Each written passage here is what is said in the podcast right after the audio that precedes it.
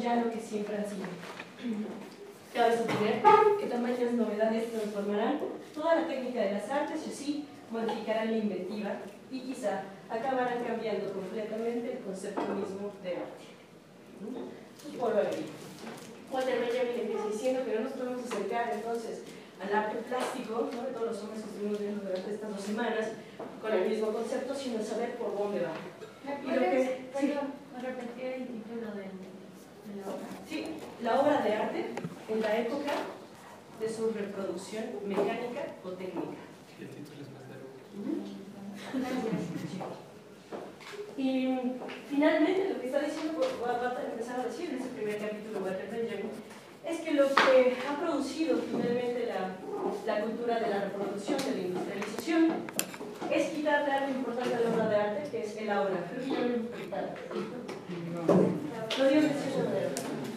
Esta es la obra de arte, la que quieran. Y está localizada en un lugar específico, digamos en el museo, en la casa de alguien importante, lo que ustedes quieran, en la iglesia. Pero solo existe esa. No hay reproducciones. Es la única. Entonces lo que dice es que el concepto de arte, desde aquí se ha trabajado siempre como una cuestión de unicidad, es decir, es lo único, de autenticidad. Y justamente porque es auténtico y no hay otro igual en el mundo, es arte. A esa autenticidad le llama Benjamin el obra. Lo que sucede en el siglo XX con el mundo industrializado es que donde producimos todo en masa, y no solo producimos todo en masa, sino que nosotros también nos volvemos subjetividades en masa, pues la obra de arte, de cierta manera, empieza a perder su obra. Uno, porque la dislocan, ya no está donde fue creada de cierta manera, sino que la ponen en el museo y además la reproducen múltiples veces. Como en el caso de la Mona Lisa, ¿no? que la, vimos, la vemos tanto, la vemos tanto, tanto, tanto, tanto, tanto, que ya ni siquiera es única. Entonces el arte se va llevando como un desgaste. También se parece a lo que decía Art Nouveau, ¿no? Bueno, es exactamente como, lo, no, no sé si lo contrario, porque Art Nouveau, o sea, no estaba en contra de la industrialización, sino que quería tomarlo como parte del arte, ¿no? Exacto. Y también, o sea, es parecido a lo que decía, creo que era Baudelaire, ¿no? El del ángel que se le caía a la Exactamente, totalmente va por allí. ¿No? Entonces lo que dice Benjamin, finalmente lo que le estamos quitando en el siglo XX al arte es el obra. Por una parte podemos llegar y ser nostálgicos y decir, oh no, no, qué horror. Pero por, otro lado hay que tener hacia dónde nos está llevando esto. ¿Qué va a ser el arte si ya no va a ser eso? Y lo que dice Benjamin es, la única solución es ver en el arte o en la estética una política. Yo los leo. Los conceptos que introducimos en la teoría del arte se distinguen de los más comunes porque ya son inoperantes a los propósitos del fascismo. Si sirven, sin embargo, para formular exigencias revolucionarias en la política del arte. Bueno, es el lenguaje de Benjamin, pero finalmente lo que nos va a decir es, ya no podemos concebir al arte así. Por eso cuando, siempre hemos hablado, cuando me enfrento a una, cosa abstracta, yo digo, ¿dónde está esa cuestión de la obra? El gran significado. Ya no puedo verlo así. Lo que están haciendo el cubismo y todas estas obras es directamente cuestionar el concepto de verdad, cosa que no hacía el arte antes. Es decir, ojo, yo no puedo juzgar algo anterior a todo este momento histórico con este mecanismo que vamos a ver Porque definitivamente va por ahí, o iba por acá. Que es como todo lo que vieron en el clásico y el moderno.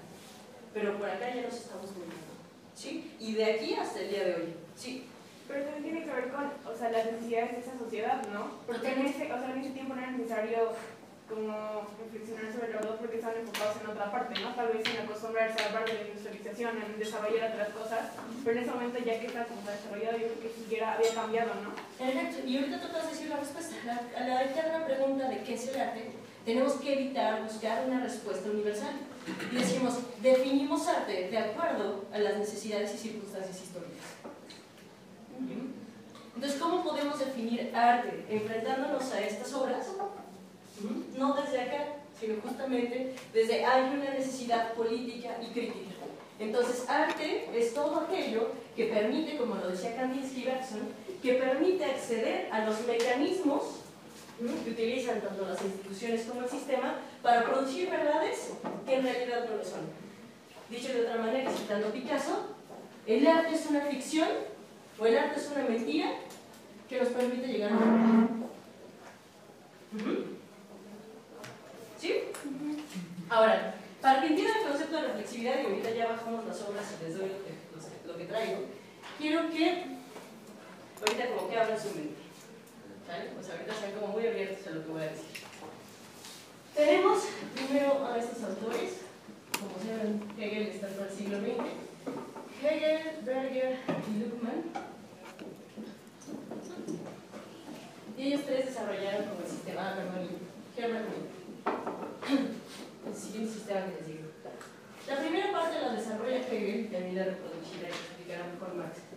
La idea es que la manera en la que vive el hombre, es decir, nosotros nacemos y no tenemos idea de qué hacer con nuestras vidas. Lo vemos en contraste con una tortuga. ¿Ya se los había dicho? Sí. Exactamente. Que una tortuga eclosiona y sabe perfectamente que tiene que ir al mar. El hombre nace y no sabe ni dónde está, para qué está, ni sé dónde tiene que ir. La idea de lo que empiezan a decir la antropología y Hegel por ahí también es que el hombre nace incompleto, mientras todos los demás ya nacen completos. Entonces, ¿qué hace el hombre con esa incompletud existencial? No sé a dónde ir, ni, qué, ni quién soy, ni qué debo hacer, etcétera, etcétera. Lo que hace es crear mundos simbólicos, lo que hace es crear ficciones que le permiten justamente sobrevivir y controlar un mundo exterior a él, que es todo el tiempo lo está desafiando y lo está llevando a la muerte.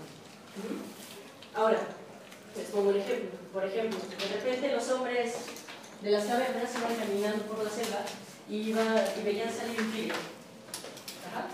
¿Qué iba a hacer el tigre con él? Comérselo. Exacto, si él no, no, tenía conocimiento de que el tigre se lo comía, se iba a acercar al tigre y el tigre en ese momento se le iba a echar encima y se lo comer. Si iba con dos, si los dos van caminando, se le echa al compañero y dice, ay, ¿no? Entonces se va corriendo, sabe que el tigre es un peligro, pero ¿cómo le puede decir al resto de los de los pobladores que el tigre es un peligro y que definitivamente no hay que acercarse a él? Ni siquiera intentar cazarlo. ¿Cómo?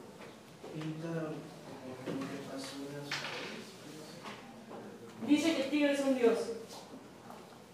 Y como es un dios debe respetarse, debe sacralizarse.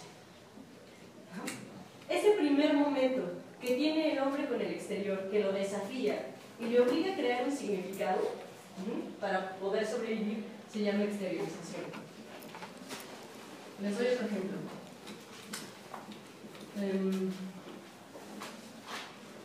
de repente, unas pequeñas aldeas, ya tienen como un poquito más de civilización, se dan cuenta que hay un gran peligro y es que em, las mujeres se están reproduciendo con diferentes hombres al mismo tiempo.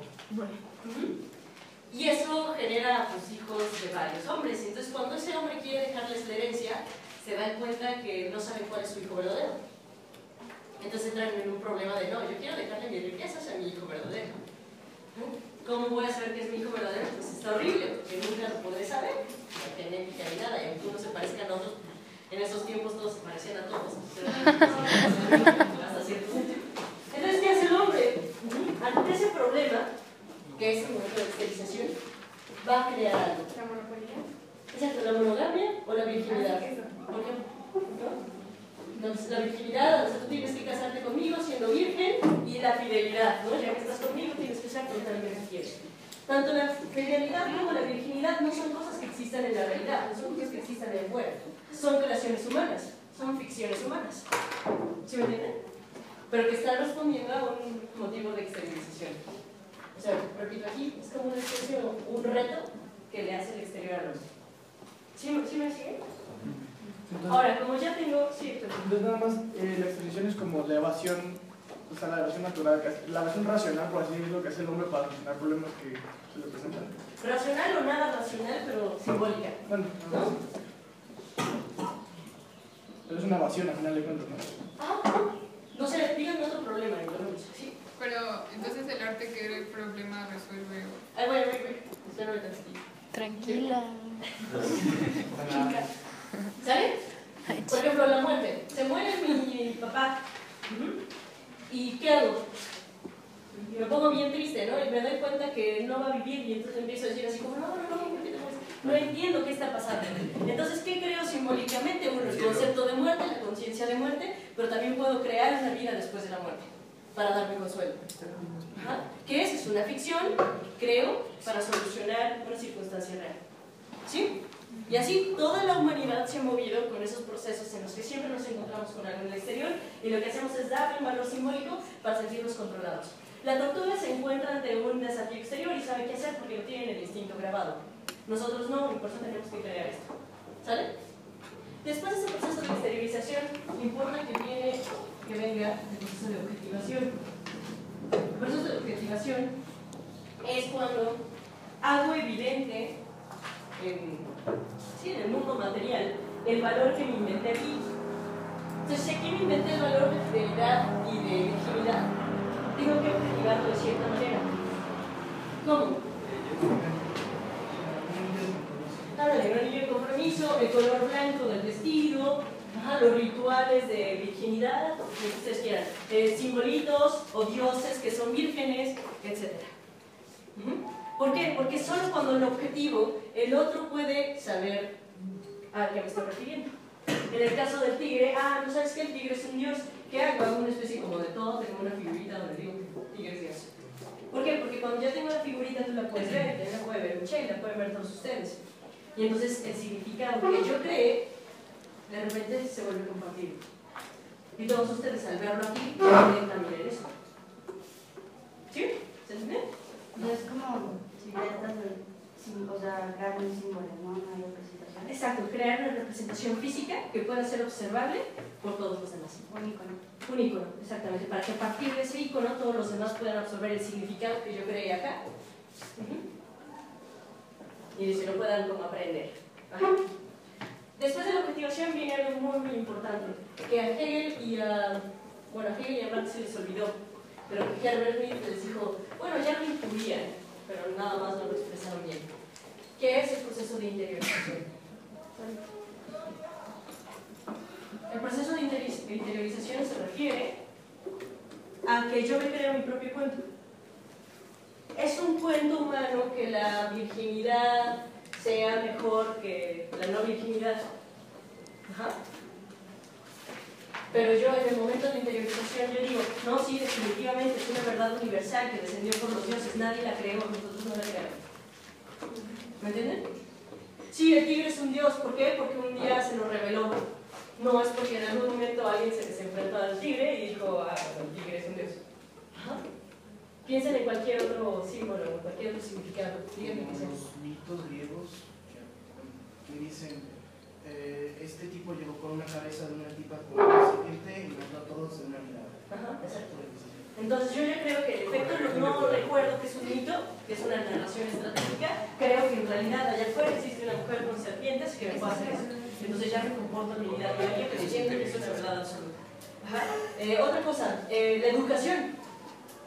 De repente estábamos en un problema. Todos pensaban diferente y cada quien hacía lo que quería o no sabían hacer nada. Entonces de repente decimos, ah, no, pues hay que crear una institución donde todos les digan la misma cosa y todos lo reproduzcan mecánicamente.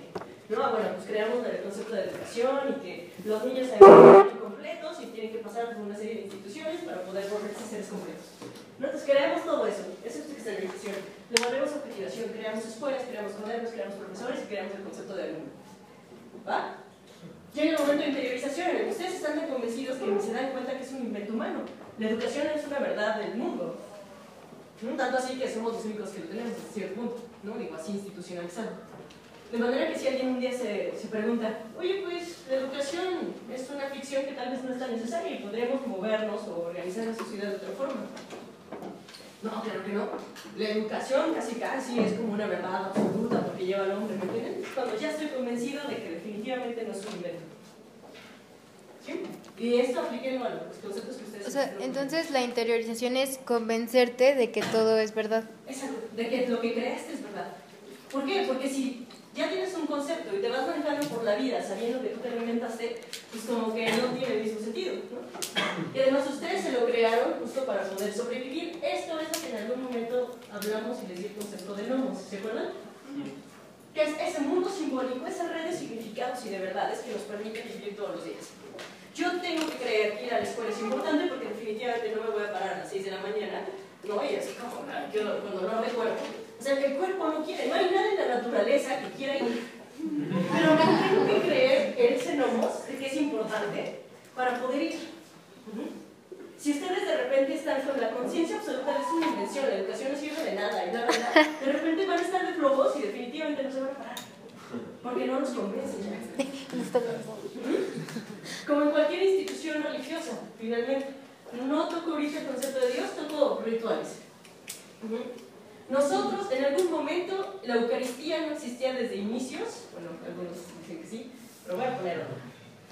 Este, el matrimonio, me encanta el matrimonio. Va, bueno, no lo voy a hacer.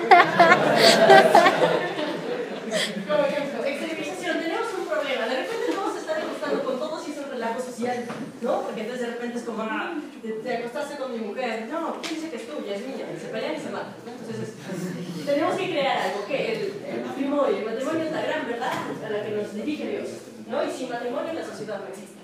¿Sabes? Sí. Profesora, perdón, interrupción. ¿Me permites un minuto a Isabel Ferrara? Eh.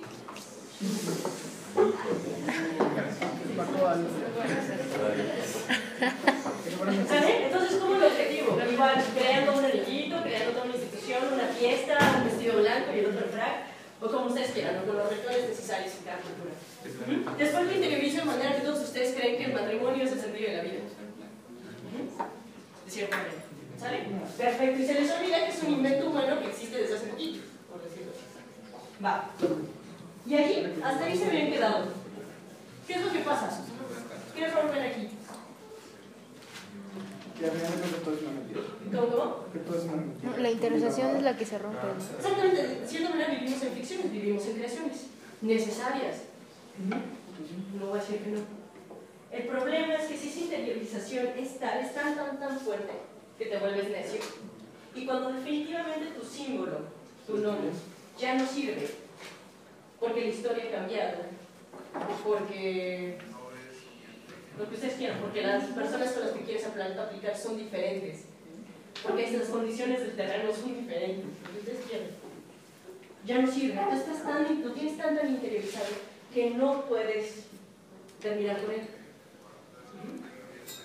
Y dices, esta es la verdad absoluta, y es la verdad, y no puede, ser- no puede haberla de otra manera. Es lo que dijo Nietzsche, ¿no? ¿Cómo? Es lo que dijo Nietzsche ahí. Exactamente, hasta cierto punto, todo lo que están haciendo los, todo lo que están haciendo los maestros de las especies es detectar este sistema y decir, y por eso empieza con el Marx, falta un proceso muy necesario para el siglo XX. Tal vez los otros siglos podían quedarse aquí.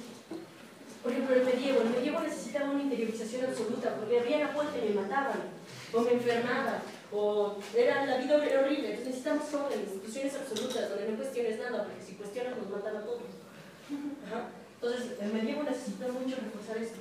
Pero estamos en el siglo XX, pluralidad, industrialización, ciudades, eh, demasiada la ciencia ya está retando todas las verdades simbólicas de las tradiciones.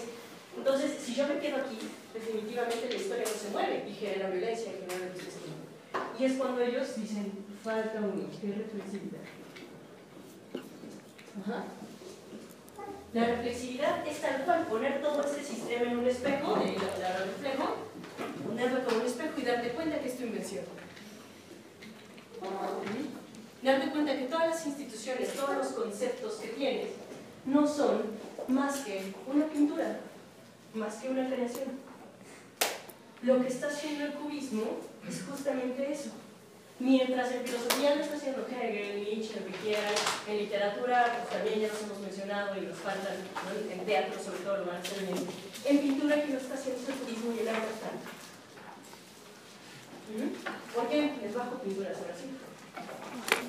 Ustedes lo leyeron ayer, desde que se acuerdan. Eso también viene relacionado con lo de que menciona de la cuarta dimensión, porque ninguna otra pintura había mencionado como el paso del tiempo dentro de la misma. Se han pintado pinturas con diferentes, o sea, el mismo paisaje en diferentes tiempos, pero no se hizo una pintura que manejara las perspectivas temporales diferentes de un, de un mismo objeto, ¿no? Y por eso, no sé si es lo que a mencionar ahí, como que el paso del tiempo también afecta la misma percepción de la pintura y la O sea, fíjate que no se van a cositas X, ¿no? Así como de verdad, Dios, o, o los clásicos conceptos que cuestionamos. Se van a conceptos muy delicados. Se van a cuestionar el concepto de espacio, se van a cuestionar el concepto de tiempo. Y que te digan, ¿sabes qué? Que creas que el tiempo se divide en pasado, presente y futuro, es una ficción que se creó en algún momento de la historia con ciertas necesidades. Y de hecho lo rastrean. Y el momento en el que se crea es en la cultura judía. ¿Cómo era el tiempo en las culturas anteriores? Pues llegamos a decir, circular. Por eso la reencarnación, ¿no? Este, todas esas cosas tienen sentido en una cultura premoderna. En los mayas tiene sentido esto de que, de que la vida es circular, ¿no? Va en ciclos. Por eso cuando nosotros en 2014 queremos aplicar esto, pues hay muchas fallas, ¿no? Y nos sale ahí un perfecto que nos es puro chorro. Pero la idea es esta, ¿por qué? Porque la naturaleza se mueve así, primavera, verano, otoño, invierno. Primavera, verano, otoño, invierno. Entonces, tras la observación de cómo es la naturaleza, yo llego a una concepción simbólica, civilización, de que el tiempo es circular y todas mis instituciones se mueven circularmente. Y como todo es circular, no tiene sentido inventar cosas nuevas. Por eso no, no hagas cosas nuevas, no me desafíes. Tú sigue la tradición. Porque mi concepto es de que el tiempo es circular. Entonces, ¿para qué hacer lo nuevo? Lo nuevo en algún momento se va a volver viejo. Es la tradición. Ajá. Entonces, todos estos conceptos, y que imagínense, el concepto de tradición está montado en esta exteriorización. Y entre muchos otros. Pero de repente llega la cultura judía que se enfrenta a pueblos que tienen esto y que literal se empiezan a decir, bueno, pues tú eres mi esclavo y serás siempre mi esclavo y siempre serás mi esclavo y eternamente no importa que hagas y te liberes, serás mi esclavo. ¿Qué es lo que genera el pueblo judío? Justamente en la Biblia, el porque genera el concepto de salvación y de liberación. Y solo puede haber salvación y liberación si el tiempo de ser circular. Si no, ¿para qué liberas? No, no vas esclavo. En un tiempo lineal, sí, soy esclavo, soy esclavo, de repente llega Dios, nos salva y ahora sí que. Y si otra vez nos vuelven a ser esclavos, no importa, porque el tiempo siempre está abierto, siempre hay posibilidad, siempre hay esperanza. Cuando hablo de conceptos de esperanza y liberación, necesito tener forzosamente este concepto de tiempo. Entonces, que de repente en el siglo XX Sí, esa cuestión el progreso. dice decir, pues tu tiempo lineal es justamente una invención, es una cuestión simbólica con la necesidad de que satisfagas esto, como también tu concepto de espacio es una invención simbólica, pues le está dando la torre, torre a todo. Porque ¿dónde nos sostenemos siempre? En esos dos conceptos, tiempo y espacio. La continuidad, ¿no? Por ahí va. Todo. Entonces, a ver. ¿Qué me pasa aquí con esto?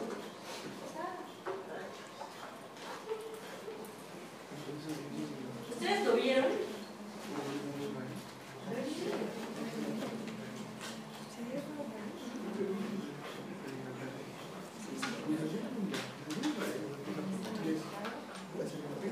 Con esto empiezo.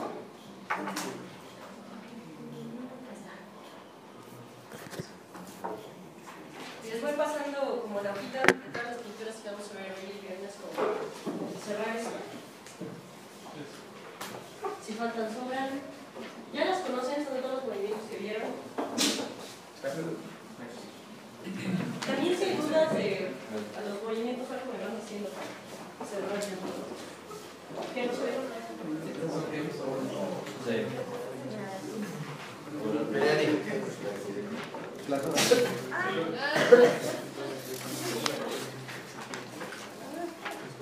¿Y dos? Falta, falta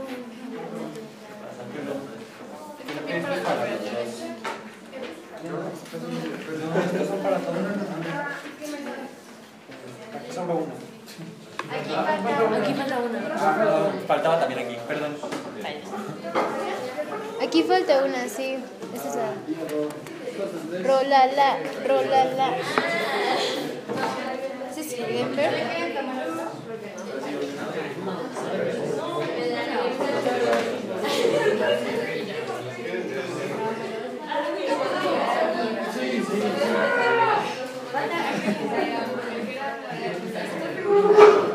Sale.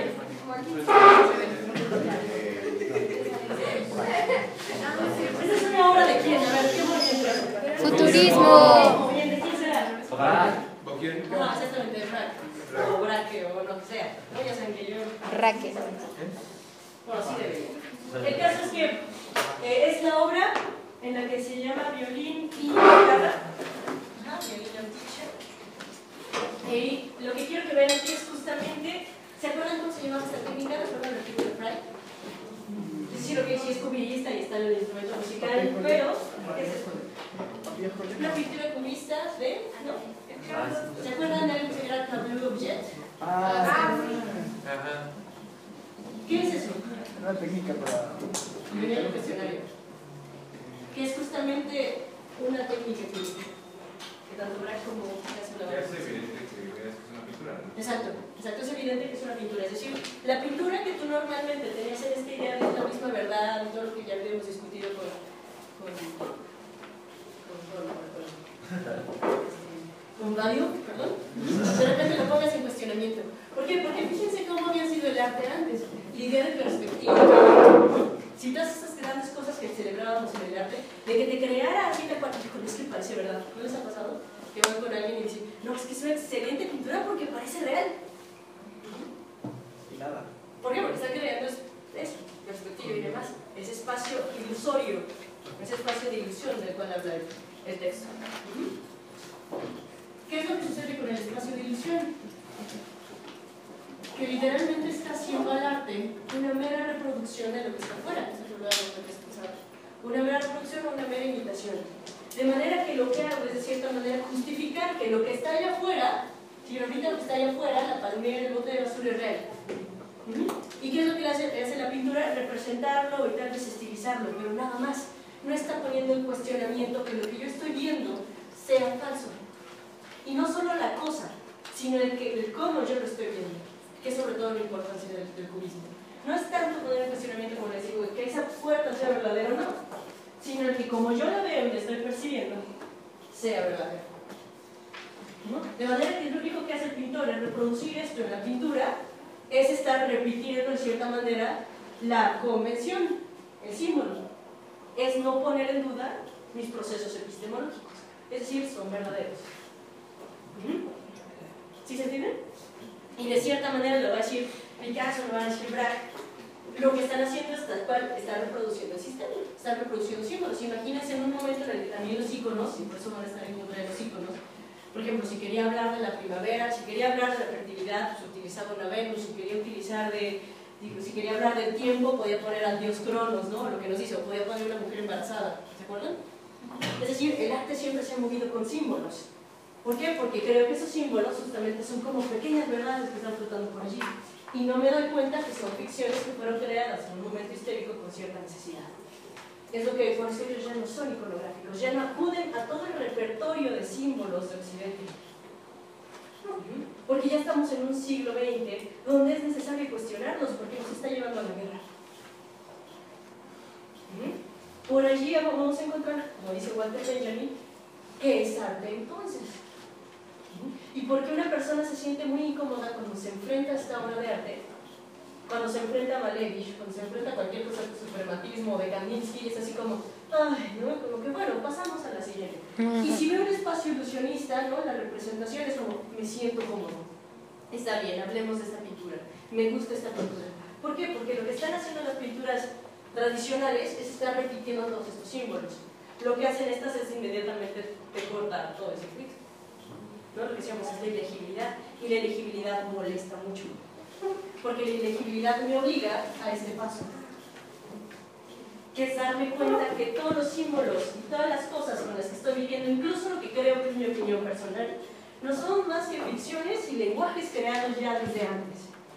Desde esa perspectiva, les digo, la opinión personal por eso no existe. Porque el lenguaje es un principal sistema que se crea aquí.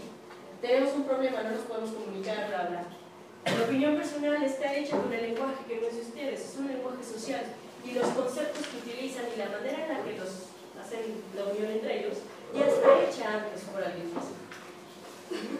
El poderte dar cuenta de eso, de cómo todo lo que vives es creación simbólica, es terrible y nos va a llevar definitivamente a lo contrario de lo que es la anomia.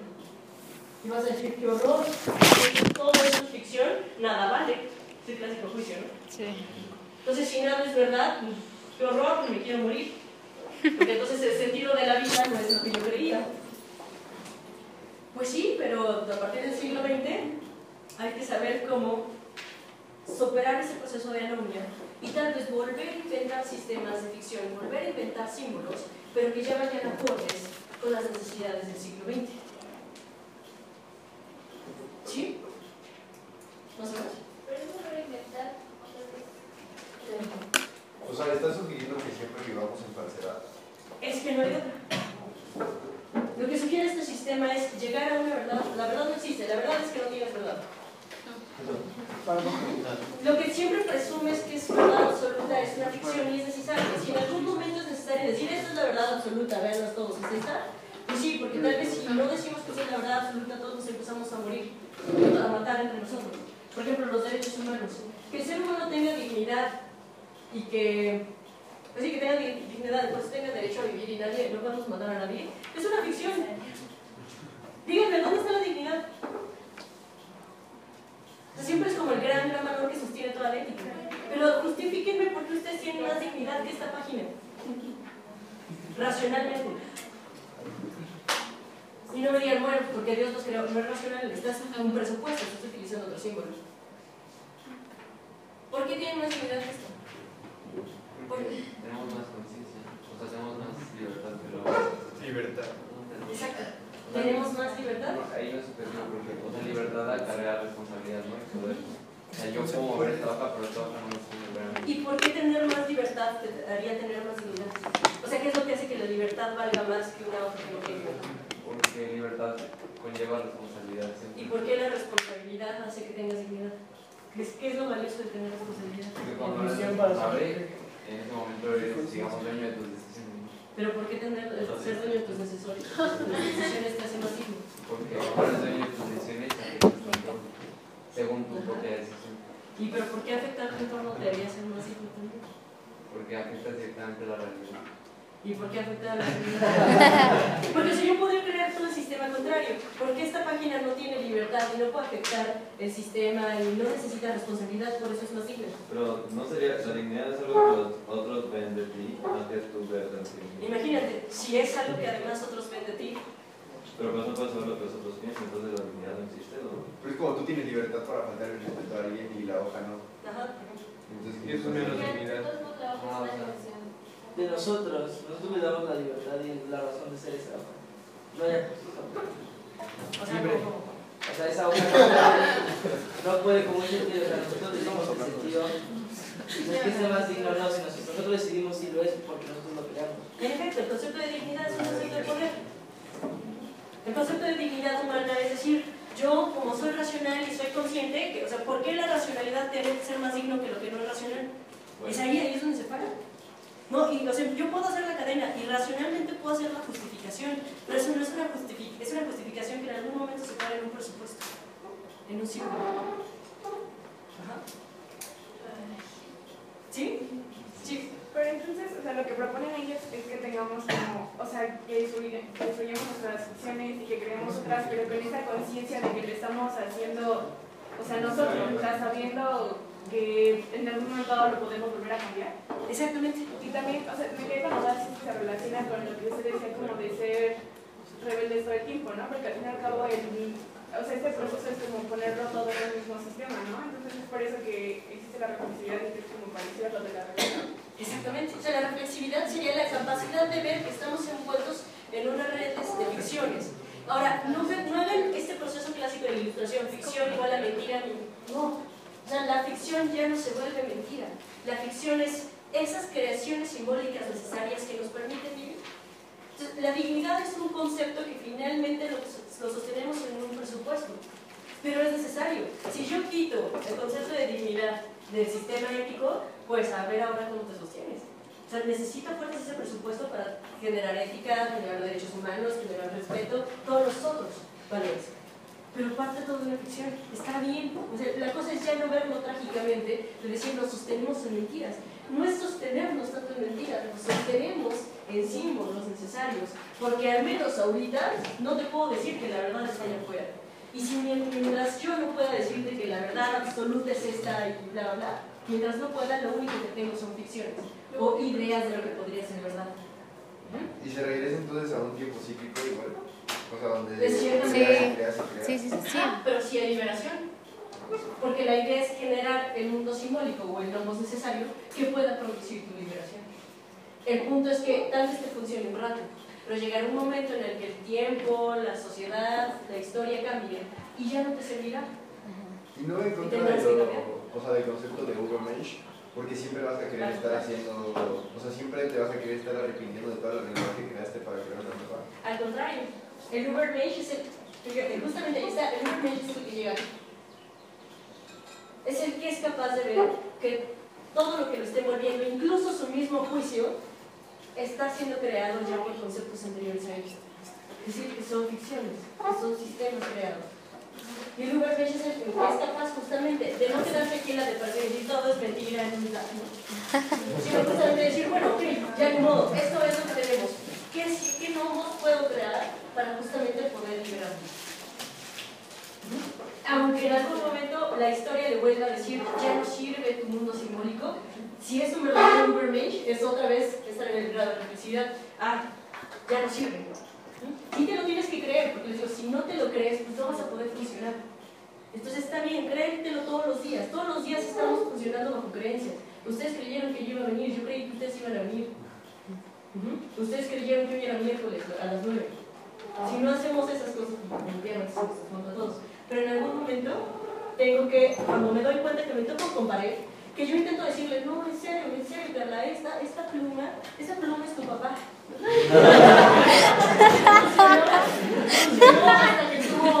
Es posible. Porque... Funcionó hasta que tuvo 18 años, pero un día ella, porque, no sé, un día llegó alguien más y le dijo, oye, es que no, mi papá no es una pluma, mi papá es una persona de carne y ella me dice, no, sabes que como que ya no dudo en ti. Si yo no estoy ¿no? en el proceso de reflexividad, no, en serio, estos son nuestros papás, en serio, en serio, me vuelvo necia, entonces voy a decirte voy a ser violenta cuando tú me digas, en serio, es que no, no, o hay posibilidad de que tal vez no sea eso.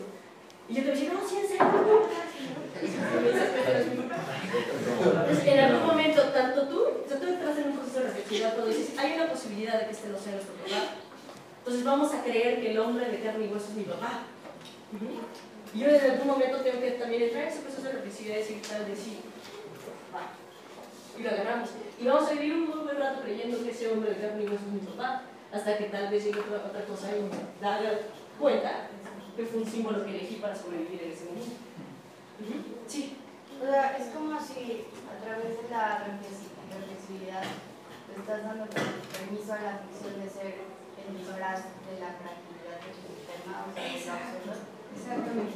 Me encanta que utilices la palabra fragilidad porque justo todo lo que está utilizando de concepto de humano esto, es la idea de que el hombre no es este absoluto que tiene verdades porque tiene un alma y le llegan directamente. El hombre es un ser frágil, porque es un ser histórico. Estamos en un cuerpo que nos monta en un momento preciso, que es la necesidad histórica. La necesidad de poder, mientras me muero, sobrevivir mejor que pueda. En esa fragilidad es como generamos este concepto de verdad. El concepto de verdad como un como si, como si fuera verdad. Vamos a vivir como si esto fuera verdad. Pero es solo a través de la conciencia de que somos seres frágiles e históricos. Si yo creo que somos seres universales y absolutos, mi concepto de verdad será otra. ¿no? Justo de una verdad que viene del alma, que viene de la mente, que está descendiendo de Dios y por tanto es innegable. El problema es que estas teorías van naciendo en el siglo XX porque uno, la historia es demasiada, o sea, la historia me está llamando todo el tiempo, me está pegando, por decirlo así. Ya no puedo seguir presionando de que hay cosas universales porque es justo lo que lleva a que los países se enfrenten. Entonces es tanta, tanta la violencia que están viviendo que dicen definitivamente no. Lo que está creando esta violencia es el concepto de verdad absoluto. Si yo considero que el concepto de verdad es así, en cuanto me enfrento a alguien que está retando mi concepto de verdad, yo puedo modificar sin decir, oh, he vivido siempre más de lado, que también decir, ok, me faltaba hacer este ajuste. Y ustedes lo han vivido como personas. Cuando tenían 15 años creían que la verdad era otra. ¿No? Y de repente la historia, su propia historia de vida, no sé, por un viaje, que sucedió algo, que quieran, van modificando. Pues van modificando sus conceptos. Eso es, es el mismo proceso. Pero esto verlo no a nivel personal, sino a nivel macro las culturas y la historia se mueven también así. Cuando queremos aplicar un concepto o una verdad del siglo XIII al siglo XXI, pues es justamente cuando tenemos sincronismos o tenemos falta de sentido.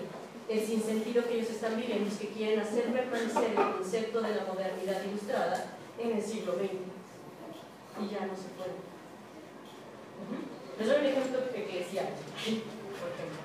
Eh, Hay un momento en el que en el Evangelio Jesús dice que en lo que crea Dios el hombre no lo puede deshacer. ¿no? Entonces, hablando del matrimonio. Si ya se casaron y Dios los casó, nadie puede separarlos, ni modo, están casados por siempre juntos. Si eso lo aplico ahora, muchos de ustedes van a decir, ay, no, gracias.